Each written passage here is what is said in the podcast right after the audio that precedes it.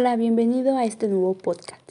Nosotros somos de la Universidad Benito Juárez, de la licenciatura de estomatología. Mi compañera Hitzi del Carmen Salas Pérez y su servidora Jocelyn Contreras Vargas. Hoy les hablaremos acerca de la saliva y todo lo que conlleva desde su composición bioquímica hasta la parte secretora en la que participan las glándulas salivales. No te preocupes, te explicaremos más a detalle y de manera clara para conocer un poco más de tu cuerpo.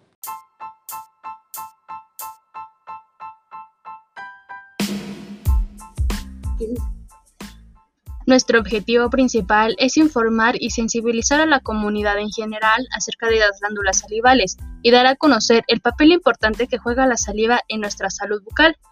Existen factores de riesgo que nos llegan a afectar y no le damos la suficiente importancia. Queremos aumentar su participación en el cuidado bucal y reducir las enfermedades. Así que vayan por su cafecito y prepárate.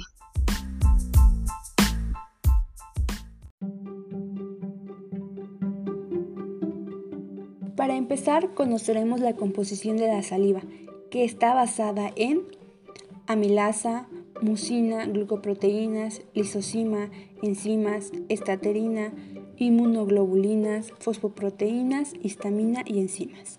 También cuenta con componentes orgánicos como el urea, ácido úrico, glucosa, citrato, lactazo, amoníaco y creatinina. Y no puede faltar los componentes inorgánicos como sodio, potasio, calcio, bicarbonatos, fosfatos, cloruros y fluoruros. Impresionante, ¿no crees?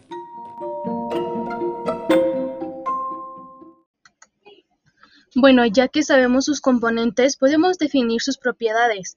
Cuentan con propiedades físicas que involucran su estado líquido, su estado incoloro y viscoso. Como propiedades químicas podemos encontrar su pH que es de 6.5 a 7. Sus propiedades bioquímicas participan en la digestión por medio de glucoproteínas y enzimas. En la propiedad reológica es una combinación de físico y químico. Un claro ejemplo es su estado viscoso, elástico y adhesividad que tiene la saliva.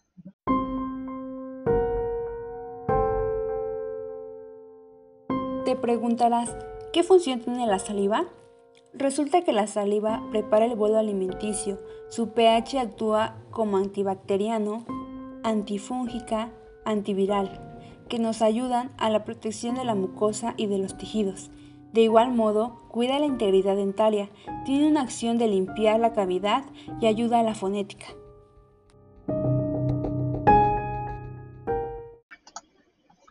Como sabemos, existen factores que modifican la saliva, como son los factores internos. Estos se pueden dividir en factores fisiológicos y factores patológicos.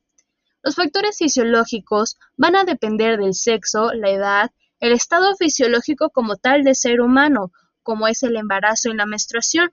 Estos se pueden clasificar como cambios hormonales que sufre el cuerpo humano en los factores patológicos dependerá en pacientes diabéticos, hipertensos, si se encuentran en tratamiento de diuréticos y si se encuentran en un estado de deshidratación. Los factores externos. Esto va a consistir en el tabaquismo, consumo de alcohol, consumo de drogas o los malos hábitos que llegamos a tener como la mala alimentación, entre otros.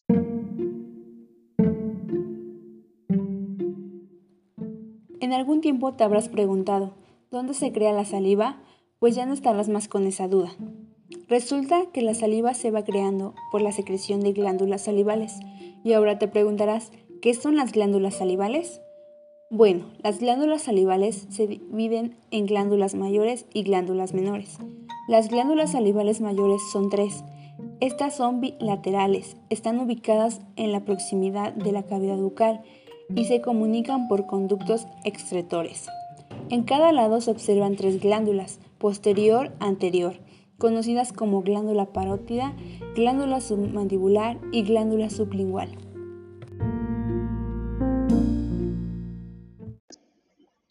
Una de las glándulas recibe el nombre de parótida. Se dice que es una glándula serosa que está localizada delante y debajo de la oreja, detrás de la rama mandibular. Su forma es irregular, cuenta con un conducto excretor que es de esteno y desemboca en la papila entre el primero y segundo molar. Su secreción contiene acinos serosos y es rica en amilasa. Y no hay que olvidar que es inervada por el nervio auricular mayor, el nervio timpánico del glosofaringio y el nervio trigémino.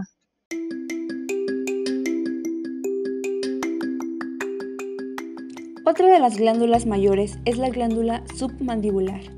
Es una glándula mixta, contiene glucoproteínas, cistatinas, se encuentra ubicada en la región suprayoidea, es de forma de una almendra y está en dirección del ángulo mandibular. También tiene un conducto que recibe el nombre de Wharton, ubicado al lado del frenillo lingual. Su secreción tiene acinos, son cerosos y seromucosos. Y por último, de las glándulas mayores, tenemos la sublingual. Esta glándula está conformada por acinos serosos, mucosos y mixtos. Se encuentra ubicada en el suelo de la boca, a cada lado de la sínfisis mentoniana y el frenillo de la lengua. Tiene forma de oliva y un conducto principal de Ribinos o de Bartolini, junto con un conducto accesorio de Walter. Se encuentra protegida y envuelta por tejido conjuntivo laxo.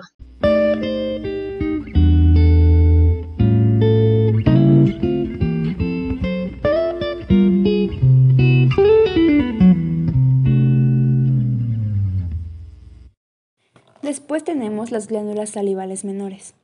Estas son de un tipo seroso, mucoso y seromucoso. Su ubicación no es exacta, ya que están distribuidas por la mucosa bucal y son distinguidas por su ubicación, son de tamaño muy pequeño y numerosas. Se le conoce como labiales, genianas, palatinas y linguales.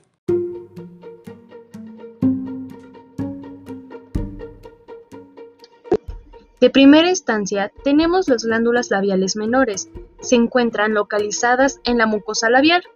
Su secreción es de tipo seromucosa y es muy mínima. Pero no se dejen engañar, porque juega un papel importante.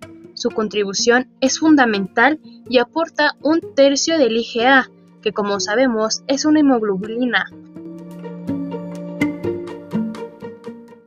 Continuamos con las glándulas genianas, o también conocidas como bucales o vestibulares. Se dice que existen dos tipos, que son genianos o yugales. Se distribuyen en toda la área de los carrillos. Y las retromolares o molares, en la región de los molares superiores.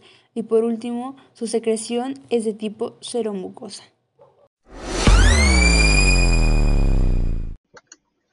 Por otro lado, tenemos las glándulas palatinas menores, se conocen que son tres tipos diferentes, cada una con una ubicación diferente, como las que están ubicadas en el paladar duro, otras se encuentran en el paladar blando y úvula, y no pueden faltar las que están ubicadas en el pliegue glosopalatino o pilar anterior del istmo de las fauces. La mayoría sus secreciones de tipo mucoso y en menor cantidad serosa, aporta mucina, cistatina y amilasas.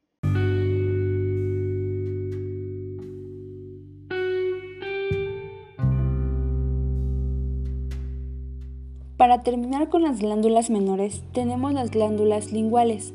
En este caso, la lengua provee tres tipos de secreciones salivales. En la porción anterior contiene seromucosa, que aporta mucina a la saliva total. En la zona media de la lengua y en el dorso y bordes laterales, su producción es serosa. Su aportación es de la IgA, lisocima y peroxidasa. Por su composición, contribuye a la protección de microorganismos.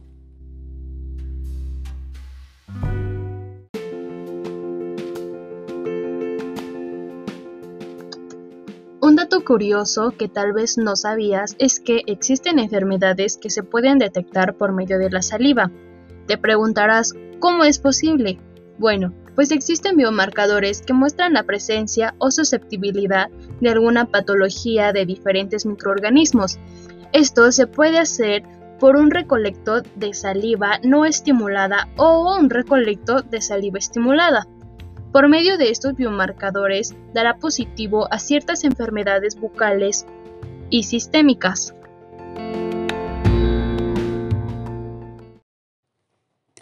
En esta herramienta de los biomarcadores podemos identificar caries por cambios bioquímicos en las piezas dentarias y presencia de microorganismos. De igual modo, en el caso de enfermedades periodontales, que es causada por acumulo excesivo de biofil y bacterias que se localizan en el periodonto.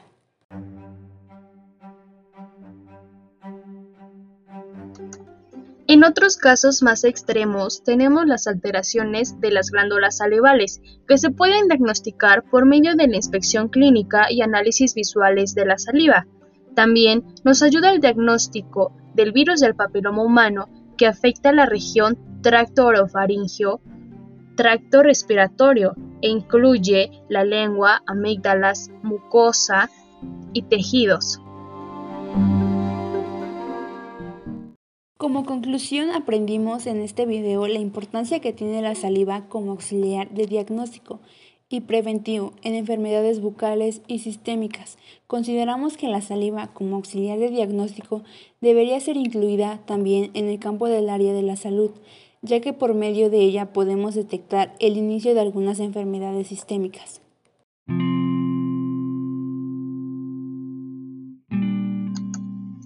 Y bueno, nuestro podcast del día de hoy llega al final, así es que agradecemos créditos al artículo de la saliva auxiliar de diagnóstico a la doctora María Teresa de Jesús Zaragoza Meneses, Josafat Adonis Velasco Molina, que es la primera edición, y a la Universidad Nacional Autónoma de México, Facultad de Estudios Superiores de Zaragoza.